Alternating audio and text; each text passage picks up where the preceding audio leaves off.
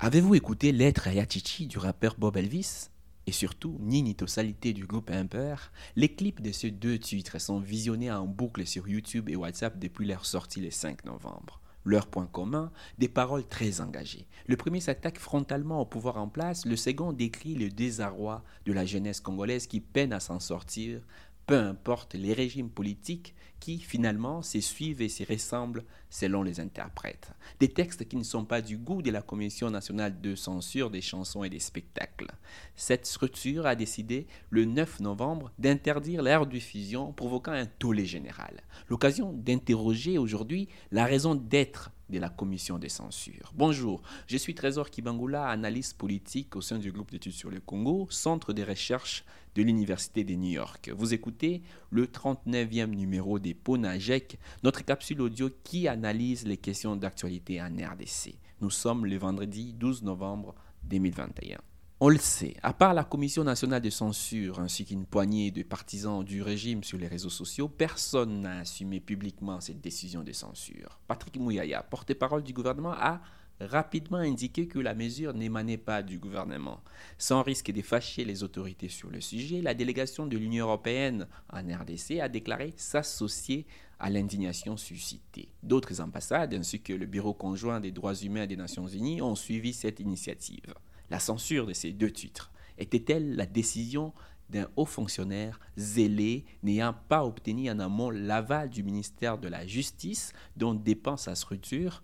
Pas si sûr. De fait, les clameurs des Congolais ont poussé à la levée de la mesure 24 heures plus tard. Cette interdiction de diffuser, même à titre conservatoire, a été contre-productive pour l'image du pouvoir en place, perçue à travers cet acte comme celui qui tient à faire taire toute voix discordante, à bâillonner toute critique à son égard. Peu importe si la commission de censure s'abrite derrière les textes légaux et réglementaires l'autorisant à agir de la sorte lorsqu'une chanson est mise à la disposition du public avant son accord préalable. Aussi, en 2021, avec l'émergence des réseaux sociaux et les nombres de plus en plus croissants d'utilisateurs des smartphones dans le pays, la censure devient tout simplement inefficace. Alors, la RDC a-t-elle encore besoin aujourd'hui de ces types de gardiens de la morale publique? Juges du bien et du mal, de ce qu'on a le droit de dire ou pas dans les chansons, de faire ou pas sur scène? Certains pensent que oui, Face à des paroles trop érotiques et des images obscènes de certains clips, les censeurs doivent préserver les oreilles et les yeux chastes des Congolais et ne pas laisser libre cours à la dépravation de mœurs. Ils disent qu'il y a aussi la culture congolaise à préserver. Cet ensemble de constructions sociales et de valeurs façonnées notamment par les traditions locales, mais aussi par l'éducation chrétienne. Ce n'est pas pour rien que des représentants des confessions religieuses siègent à la Commission nationale de censure tel qu'institué en 1996. D'autres, en revanche, considèrent que le temps de censeur est révolu. On ne peut plus empêcher a priori une œuvre artistique d'être publiée avant un quelconque tampon préalable, quitte au système judiciaire de contrôler a posteriori des contenus des chansons qui auraient violé la loi.